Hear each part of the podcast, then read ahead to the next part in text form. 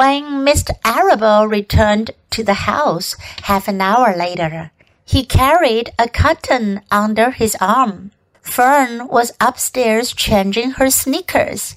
The kitchen table was set for breakfast, and the room smelt of coffee, bacon, damp plaster, and wood smoke from the stove. Put it on her chair, said Mrs. Arable. Mr. Arable set the cotton down at Fern's place. Then he walked to the sink and washed his hands and dried them on the roller towel.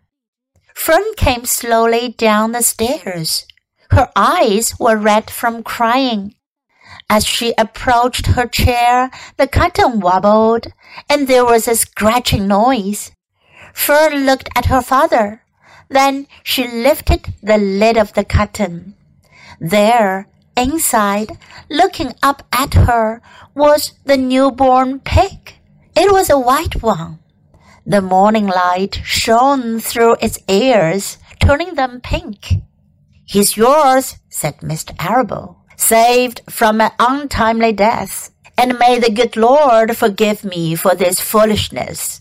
Fern couldn't take her eyes off the tiny pig. Oh, she whispered. Oh, look at him. He's absolutely perfect. She closed the curtain carefully. First, she kissed her father, then she kissed her mother. Then she opened the lid again, lifted the pig out, and held it against her cheek. At this moment, her brother Avery came into the room. Avery was ten. He was heavily armed, an air rifle in one hand, a wooden dagger in the other. What's that? he demanded. What's Fern got? She's got a guest for breakfast, said Mrs. Arable. Wash your hands and face, Avery. Let's see it, said Avery, setting his gun down. You call that miserable thing a pig? That's a fine specimen of a pig. It's no bigger than a white rat. Wash up and eat your breakfast, Avery, said his mother.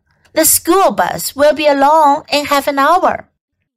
Can I have a pig too, Pop? asked Avery. No, I only distribute pigs to early risers, said Mr. Arable. Fern was up at daylight trying to rid the world of injustice. As a result, she now has a pig. A small one, to be sure, but nevertheless a pig. It just shows what can happen if a person gets out of bed promptly. Let's eat. But Fern couldn't eat until her pig had had a drink of milk. Mrs. Arable found a baby's nursing bottle and a rubber nipple. She poured warm milk into the bottle, fitted the nipple over the top, and handed it to Fern. Give him his breakfast, she said. A minute later, Fern was seated on the floor in the corner of the kitchen with her infant between her knees, teaching it to suck from the bottle. The pig, although tiny, had a good appetite and caught on quickly. The school bus honked from the road. Run! commanded Mrs. Arable, taking the pig from Fern and slipping a doughnut into her hand. Avery grabbed his gun and another doughnut. The children ran out to the road and climbed into the bus. Fern took no notice of the others in the bus. She just sat and stared out of the window, thinking what a blissful world it was and how lucky she was to have entire charge of a pig. By the time the bus reached school, Fern had named her pet, selecting the most beautiful name she could think of. Its name is Wilbur, she whispered to herself.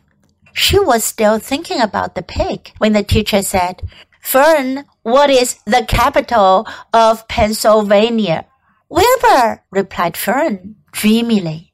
The pupils giggled. Fern blushed.